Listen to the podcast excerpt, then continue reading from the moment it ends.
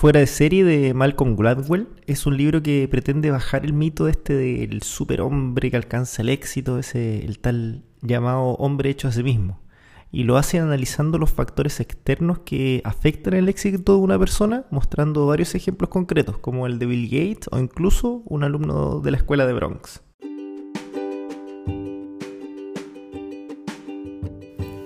Bienvenidos a un nuevo capítulo de Sundoku, escucha resúmenes de libros donde semana a semana vamos a ir desempolvando, resumiendo y comentando diversos libros relacionados a desarrollo personal, finanzas, espiritualidad y un poco más. Así que sin más, comencemos. Malcolm Gladwell es un periodista canadiense que nació en Inglaterra, autor de varios bestsellers. Además de este que vamos a escuchar ahora, también escribió Tipping Point y Blink, entre otros. También tiene un podcast llamado Revisionist History y fue galardoneado entre las 100 personas más influyentes del mundo el año 2005 por el New York Times. Entonces en el libro parte contando la historia de la migración a Estados Unidos, donde había un grupo que llamaba particularmente la atención por su salud. Porque mientras en la época, en la primera mitad del siglo XX, el infarto era prácticamente una epidemia, estaba Rosetta, que quedaba en Pensilvania, que era un pueblo prácticamente de pura gente de Italia, de un lugar particular de Italia. Y ahí todos morían de viejo. Entonces un médico, Stuart Wolf, que atendía gente tanto de Rosetta como de pueblos aledaños, comenzó a investigar porque no entendía por qué esta gente tenía mejor salud que el resto. Entonces, la primera hipótesis fue, seguramente tienen mejor conducta alimentaria. Y no, no, no era así. Es más, comían incluso peor que sus homólogos en Italia. Después, la segunda hipótesis fue, ah, entonces seguramente hacen ejercicio. Y tampoco, realmente fue y no es que se viera gente trotando, ni al entrevistarlos había mucha diferencia con el resto, ni costumbres muy distintas. Entonces se planteó una tercera hipótesis. Esto ya definitivamente tiene que ser genética. Pero tampoco, porque habían otros italianos que vivían en otros pueblos, pero que no compartían esa salud de hierro. Entonces, ¿cuál fue cuál, cuál era el origen de esta salud de hierro? Y la conclusión fue el comportamiento humano. ¿Por qué? Porque se paraban a saludar tenían una estructura social que vivían todos juntos de hasta tres generaciones, tenían como jerarquías patriarcales, igualitarismo, que los aislaba de las presiones del mundo moderno. Luego explica lo que él llama el efecto Mateo, que es basado en un extracto que él saca de la Biblia, que dice, porque el que tiene le será dado y tendrá más, y al que no tiene, aún lo que tiene le será quitado, de Mateo 25-29. Entonces él saca esto de contexto y hace, lo toma como título para hacer su análisis y dice o explica qué tienen en común los mejores jugadores de hockey. Y resultó que curiosamente la mayoría es de enero, después febrero, después marzo. Entonces el 40% de todos los jugadores seleccionados de hockey eran de estos tres meses. Entonces, ¿cuál será la explicación aquí? ¿Será que Pisces, Acuario y Capricornio son los mejores signos? No, obviamente que no, porque el mejor signo es Aries.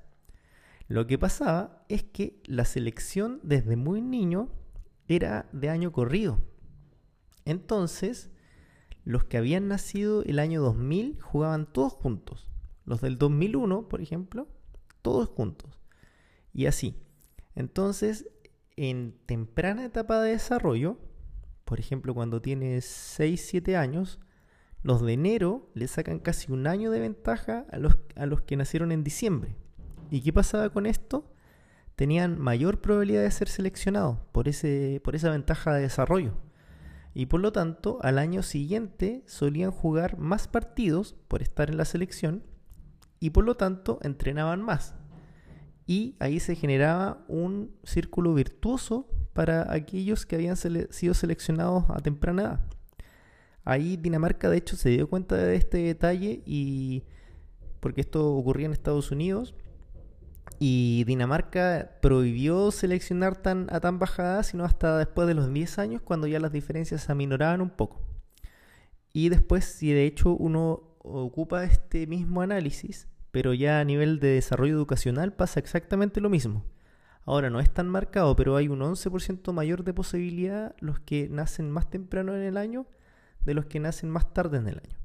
¿Y por qué? Por un concepto que se llama la ventaja acumulativa, o lo que él llamaba el efecto Mateo. O sea, cuando una pequeña ventaja va aumentando durante el tiempo y se vuelve cada vez más importante. Luego explica la regla de las 10.000 horas, que se refiere a que cuando tú entrenas 10.000 horas de determinada actividad, entonces te vuelves un experto en, e, ello. Y nos remonta a 1971, cuando en Michigan se fundó una sala de computación. Y coincidió que justo por ahí andaba un tal Bill Gates. Bueno, como todos saben, Bill Gates es fundador de Microsoft y una de las personas más ricas del planeta Tierra. Resulta que Bill Gates, además de tener un gran coeficiente intelectual, ser una persona muy inteligente y admirada por su entorno, no por nada entró también a Harvard, él tenía, tuvo la suerte de, bueno, ir a un colegio que enseñaba programación y después estar acá en este lugar donde tenía acceso a tres horas diarias de, de computación y a él le apasionaba, entonces pasaba todo el tiempo que podía programando. Entonces acumuló a temprana edad las 10.000 horas de entrenamiento. Y así fue que luego eso lo potenció estar en el lugar indicado, eh, ir a fundar Microsoft. Y eh, también esto de las 10.000 horas no es algo que solo se dio en Bill Gates.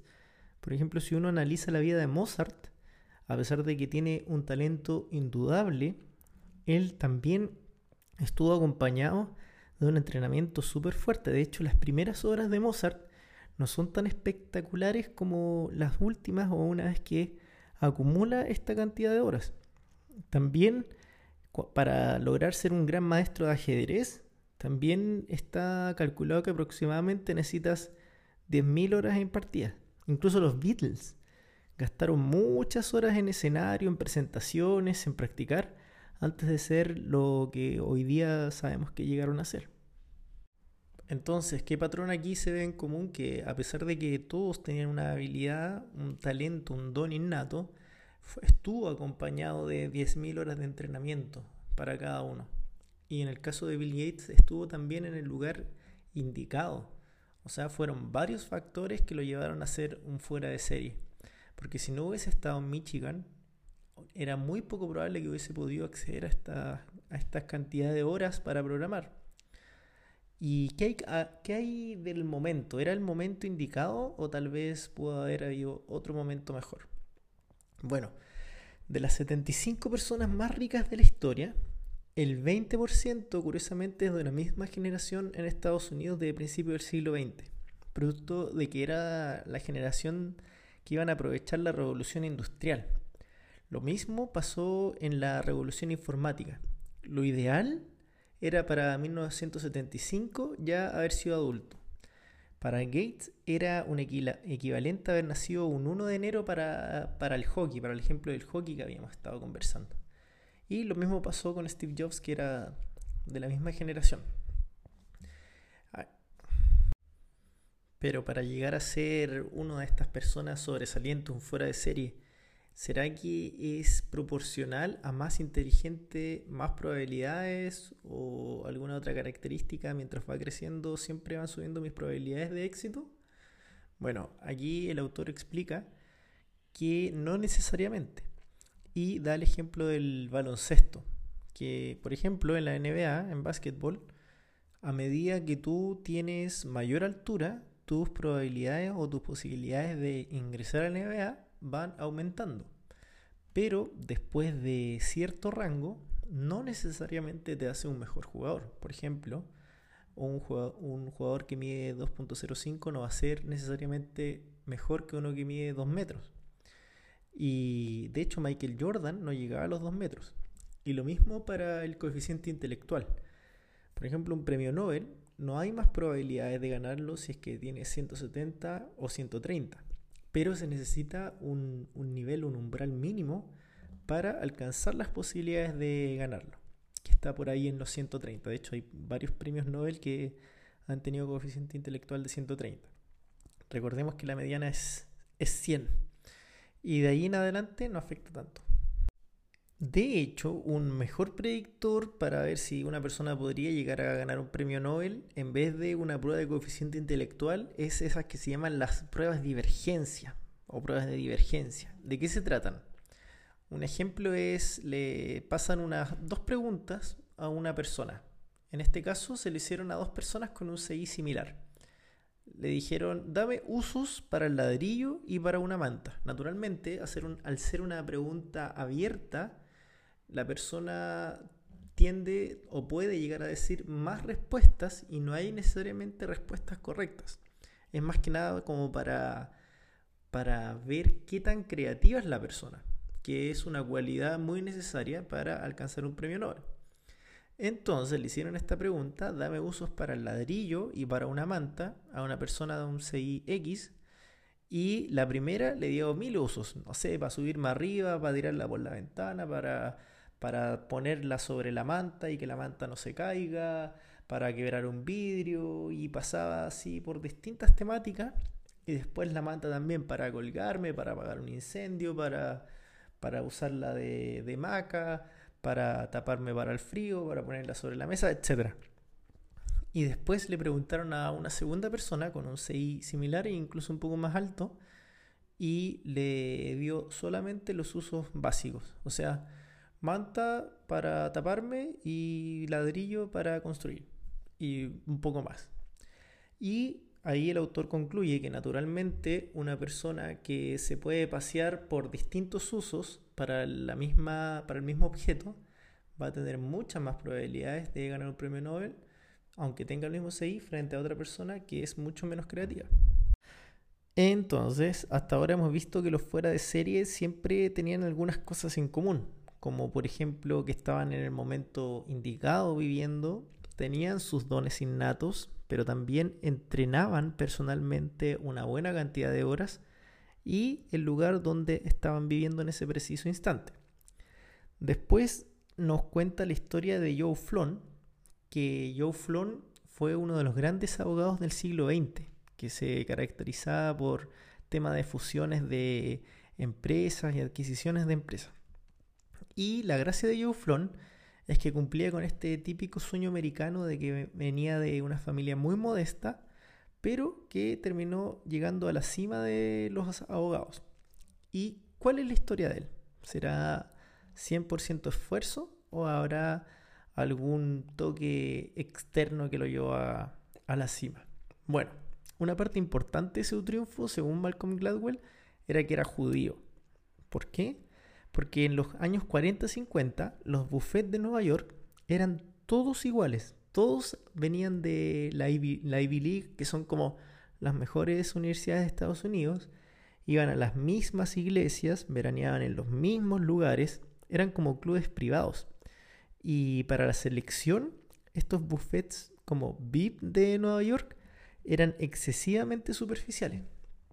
Evidentemente, Joe Flon, que era una persona hijo de rumanos, no tenía las mismas características que ellos.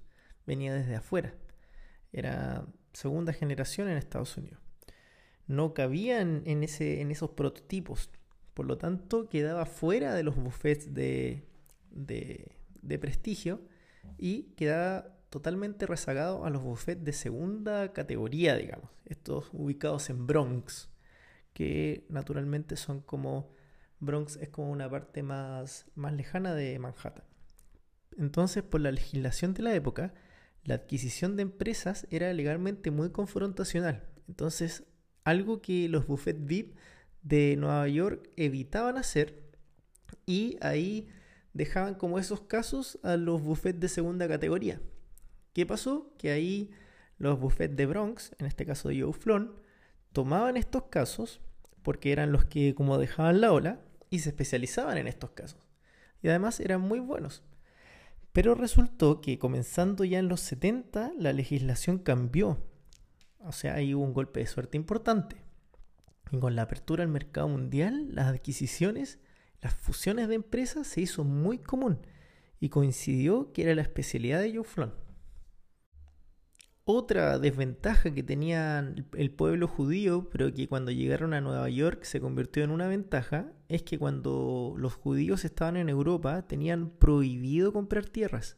Por lo tanto, no habían judíos que se pudieran dedicar a la agricultura, porque obviamente no tenían tierras. Y por defecto tenían que buscarse otras maneras de trabajar. Y entre ellas destacaban principalmente oficios liberales, pero uno de los más importantes era la sastrería. Entonces resulta que después cuando llegaron a Estados Unidos a principios del siglo XX, principalmente en Nueva York, que ahí entre paréntesis, dato freak, la población segunda más grande del planeta hoy en día de judíos está en Nueva York con alrededor sobre 5 millones de habitantes, que es solo después de Israel. Entonces, en esta época, a principios del siglo XX, llegaron los judíos y se empezaron a dedicar a lo que sabían, la sastrería coincidió que lo que se necesitaba de la industria textil en Nueva York era enorme. Entonces ahí tuvieron un boom muy grande, llegaron a haber más de 16.000 empresas que cada uno se dedicaba a distintas partes de, la industria textil, mayoritariamente cubierta por, por, judíos, y de hecho todavía se pueden ver algunas de las de los edificios que quedan de esa época en Broadway, Manhattan, y Soho, y empezaron a triunfar y a posicionarse en la sociedad por medio de lo que sabían hacer. Y ahí después concluye Malcolm Gladwell, que bueno, después la nueva generación de judíos, que es de donde nace eh, Joe, el abogado que habíamos nombrado, no fue profesional a pesar de su origen. O sea, no fue como a pesar de que era judío, sino que gracias a que era judío, porque ya venían con una cultura trabajadora muy importante. Entonces lo que caracteriza a un fuera de serie, además de estar en el momento indicado, tener los dotes innatos, tener un entrenamiento de 10.000 horas, estar en el lugar indicado, también afecta a la cultura. Y ahí da otro ejemplo, primero pasando a principios del siglo XX en Kentucky, donde cuenta la historia de dos familias que eran como las más poderosas del pueblo por un lado uno tenía muchos locales y el otro también locales influencia. Pero eran muy matonescas, eran personas muy violentas.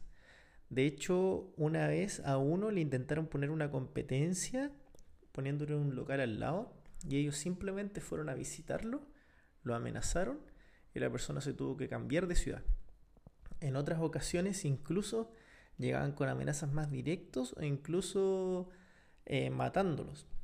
Y entre ellos también se enfrentaban, tuvieron muchos enfrentamientos, primero tratando de espantarse por honor, según ellos, y, después incluso matando familiares, se mataban unos a otros. Y cuando intentaban poner tregua a la situación, tampoco las aceptaban y seguían. Y claro, ahí Malcolm Gladwell dice, seguramente si tú hubieras ido a entrevistar a ver qué pasaba, no hubieses conseguido mucha información. Pero si uno se va como a la herencia cultural que tenían estas personas, resulta que habían llegado ahí porque eran descendientes de escoceses e irlandeses, que se dedicaban principalmente al pastoreo. Y hace una diferencia entre los agricultores y los pastores, que el agricultor normalmente tiende a ser una persona mucho más pasiva, porque es muy poco probable que a un pastor en la noche, a un agricultor, perdón, en la noche le roben toda su cosecha. En cambio, el pastor siempre tiene que ser una persona mucho más prepotente, mostrarse, mucho más violenta por un tema de supervivencia.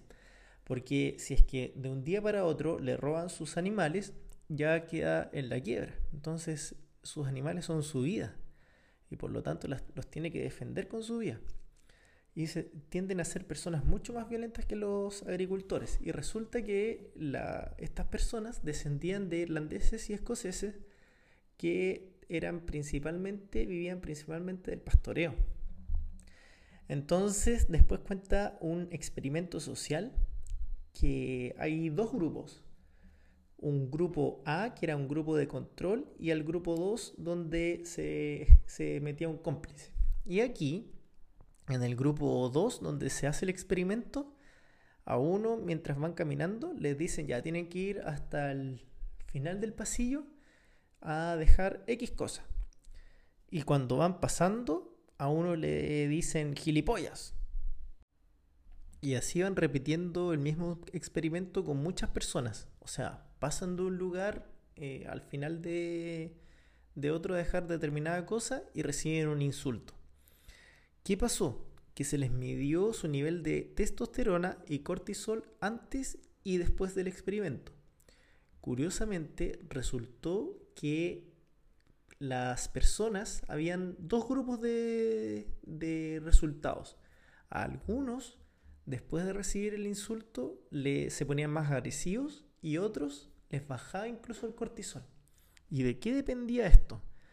¿Será de su estatura, de su seguridad, de su intelectualidad? No. El mayor predictor para saber si una persona se lo tomaba bien o mal era de dónde procedían.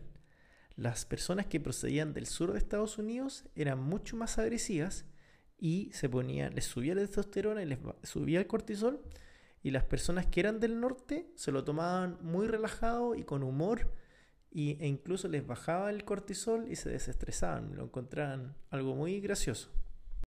Y claro, Malcolm Gladwell hace como el análisis de que justamente las personas del norte fueron invadidas o colonizadas por determinadas colonias de Estados de Europa y las personas del sur se pusieron otras personas de Europa que a pesar de que los nietos que estaban compartiendo y eran partes de este experimento no tenían nada que ver con sus antepasados en Europa, aún así seguían teniendo comportamientos muy similares a lo que se podía predecir de sus antepasados en Europa.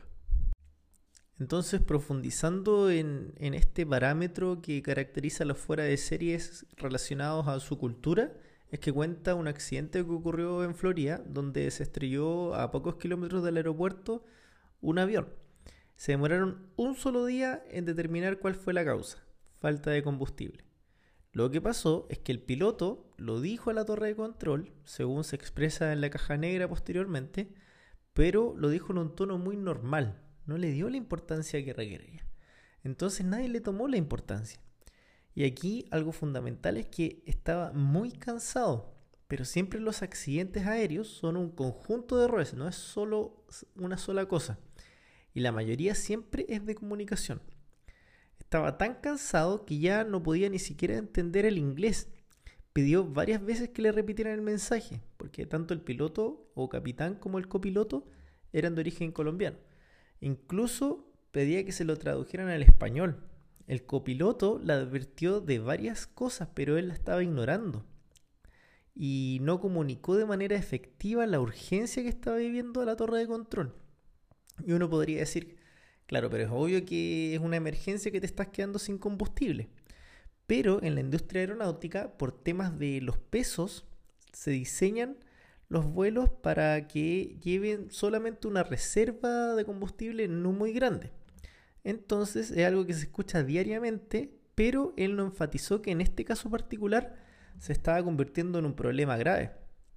Otro dato interesante que saca es la cercanía con el poder, porque las culturas más cercanas con la autoridad tendrán menos miedo a contradecir a sus superiores y las culturas más lejanas tenderán a ser más pasivos a lo que puedan decir o, o con más miedo a hablar con sus autoridades. Entonces, en este caso, como era un piloto colombiano, con una cultura lejana con la autoridad y estaba volando a Nueva York, donde tienen una cultura cercana con la autoridad, es más, el neoyorquino tiende a ser una persona bastante agresiva, a la hora de dar la información puede ser muy poco cordial.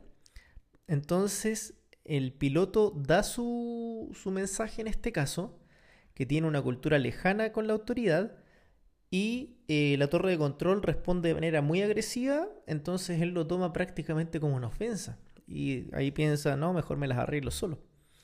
Y el otro dato curioso es que cuando el copiloto maneja, es mucho más seguro que cuando maneja el capitán. ¿Por qué? Porque así como ocurrió en este caso, el copiloto, que también era colombiano y daba señales muy tenues de los peligros que estaban pasando, el capitán no hacía caso, también por su cansancio. En cambio, cuando es al revés, el capitán derechamente da órdenes de lo que es, porque él está observando que hay peligros, da órdenes y el copiloto derechamente hace lo que tiene que hacer. Que fue justamente lo que ocurrió en este caso, que estaba el copiloto eh, como copiloto y el capitán como piloto y por lo tanto fueron mucho más tenues las insinuaciones. Y bueno, hoy en día en la industria aeronáutica estos temas están profundamente estudiados y son parte de la formación que deben recibir tanto pilotos como asesores en las torres de control, copilotos, capitanes, etc. Los tonos que hay que usar independiente de tu cultura para, para comunicarse de manera asertiva. Y ojo que Colombia no es de las culturas con más lejanía al poder. Superior a ella en el top está Brasil y Corea del Sur.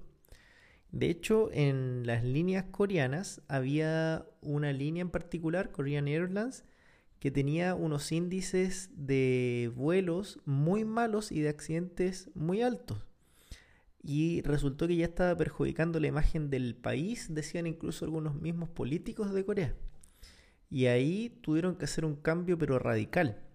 ¿Cuál fue la clave? Que se terminaron convirtiendo en una de las empresas más seguras del planeta. Lo hicieron reconociendo su herencia cultural, porque en Corea hay seis registros de formalidad. Ahí van a depender si es que estás en el trabajo, si estás con amigos, si estás en la intimidad, si estás en un registro formal más rudo o más sencillo, etc.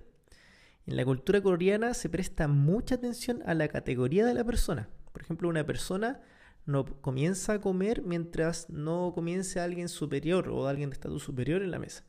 O no fumas frente a alguien socialmente superior. Cuando saludas a alguien, también debes inclinarte si es que es socialmente superior. Entonces, en Corea, cuando un copiloto dice, creo que está lloviendo un poco, realmente está queriendo decir alerta, prácticamente hay un diluvio, emergencia, nos vamos a morir. Pero insinúa solamente y no lo volverá a mencionar. El mecánico de vuelo dice, si dice el radar de vuelo nos ha ayudado bastante, en realidad quiere decir que el tiempo está muy mal y que sin el radar prácticamente no vamos a llegar a destino. Y tampoco lo vuelve a repetir. Y claro, para un occidental sería muy raro que si algo es importante no se vuelva a repetir. Entonces, al tener estos enfrentamientos culturales, era de esperarse de que cuando coreanos llegaban a Estados Unidos y tenían las torres de control estadounidenses que los hacen callar, que son súper agresivos al hablar, si es que el coreano ahí no tenía la personalidad suficiente para ponerse o imponerse frente al de torre de control, era muy poco probable que llegaran a una comunicación efectiva. Entonces todo esto lo tuvo que estudiar Korean Airlines y darse cuenta cuáles eran sus debilidades.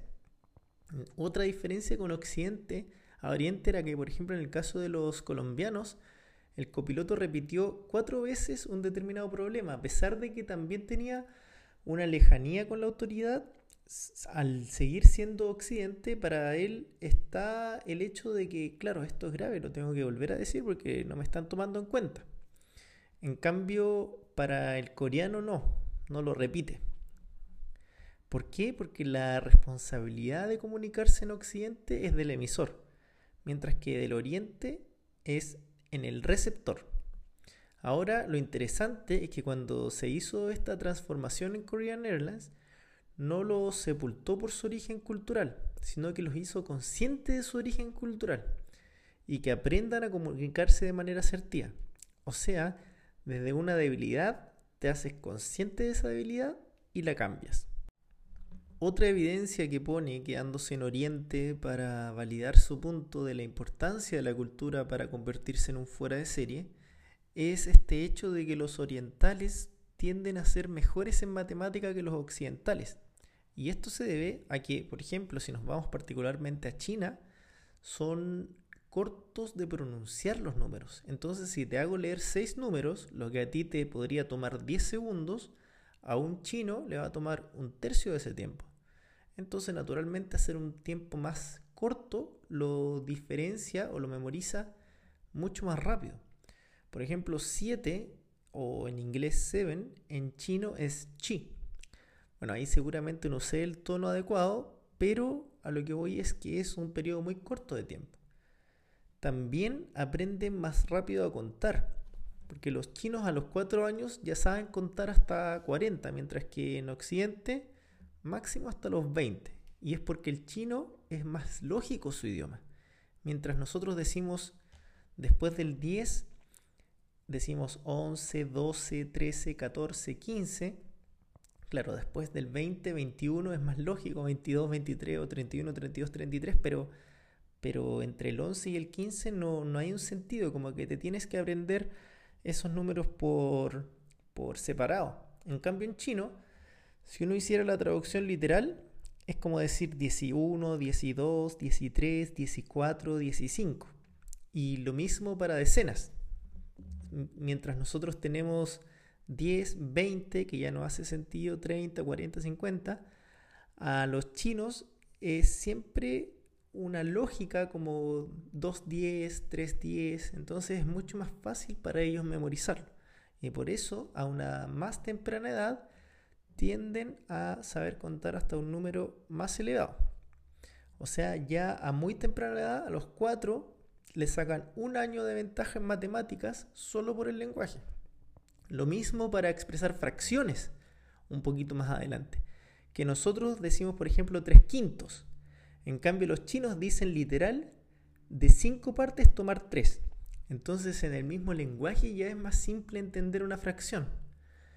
Y ya de ahí en adelante se hace como una espiral positiva y fructuosa en el aprendizaje de matemática para los chinos, mientras que en Occidente, ya en el cuarto año de básica o de preparatoria, empiezan a ocurrir ya las frustraciones en matemáticas, de que a lo mejor no soy bueno, etc. Y bueno, es sabido cómo se destacan también los asiáticos en esta rama. Muestra también la diferencia que se daba en la época feudal entre Europa y China, donde en Europa eran siervos que no tenían muchos beneficios de su trabajo. En, en la época feudal recordemos que había como el dueño de las tierras y los siervos que eran prácticamente como esclavos. Y en China el terrateniente simplemente les cobraba por el arriendo de su tierra. Entonces el chino mientras más trabajaba, más prosperaba. Había un incentivo a trabajar más. Y aquí es que salen muchos proverbios chinos. Sin sudor ni sangre no se sacia el hambre. Eh, su ocupación es para el campesino bendición. 360 días del año levantándote antes del amanecer. Y la prosperidad de tu familia llegará a saber. Y así una serie de proverbios chinos. Cosas que en Occidente no hacían ningún sentido porque no había ningún beneficio en trabajar más cuando eras un siervo. Entonces, luego cuenta un experimento de un software de matemática que está diseñado para que aprendas conceptos por medio de la experimentación. Por ejemplo, qué pendiente se requiere para obtener una línea vertical o qué pendiente se requiere para una horizontal. Entonces toma el tiempo que la persona se demoraba y eran aproximadamente 22 minutos en descifrarlo. Pero normalmente un alumno de colegio en Occidente, a los pocos minutos que ya no logra entender ni descifrar por sí mismo cuál es la pendiente necesaria para una línea vertical o horizontal, que es cero infinito, se rinde a la pregunta. ¿Por qué? Porque tienen poca tolerancia a la frustración. Y en las pruebas de matemática siempre es importante tener tolerancia a la frustración, que lo habían desarrollado los chinos, y además de este desarrollo virtuoso a lo largo del tiempo. Por eso en las pruebas de matemática internacional siempre ganan países como Taiwán, Singapur, Corea, que son países asociados a la cultura que premia el esfuerzo y si a esto le sumamos el plus de su lenguaje lógico, asumiendo que se cumple el análisis que habíamos hecho del chino para el resto de esos países, es la combinación perfecta para unos buenos resultados. Entonces, ¿será que en Occidente ya estamos destinados al fracaso? ¿No hay nada que hacer? Y la respuesta es no. Y ahí cuenta la historia de Marita, que era de Bronx, una de las partes más pobres de Nueva York, y había una escuela de admisión por sorteo. O sea, postulaban mil y no se ordenaban de mejor a peor, simplemente el que le tocaba, le tocaba y quedaba en el colegio. Y lo curioso es que las matemáticas eran el fuerte de este colegio. Y es más, tenían resultados muy comparables a las escuelas privadas de Nueva York. ¿Cuál era la diferencia de este colegio? Que en las vacaciones seguían estudiando.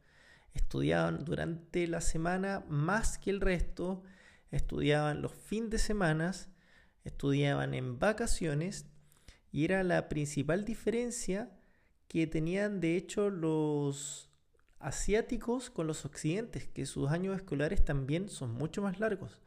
Era algo como 240 versus 180 en occidente.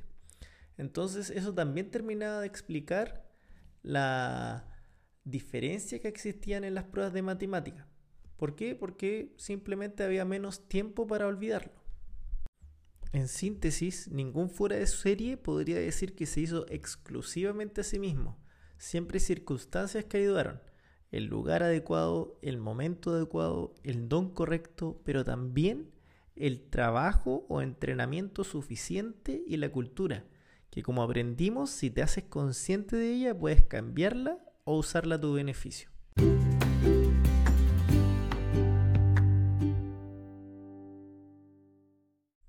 Y así terminamos este episodio. Recuerden darle seguir al podcast, me ayudan un montón con eso. Déjame tus comentarios de qué te pareció este libro en mi Instagram edo-far. Si quieres profundizar sobre este libro, te dejo el link de Amazon y del audiolibro en la descripción. Por último, si quieres mejorar tu inglés, tengo una app, sundokuapp.com, que te va a ayudar en este camino con pequeñas píldoras de libro de no ficción. Nos vemos en el próximo episodio.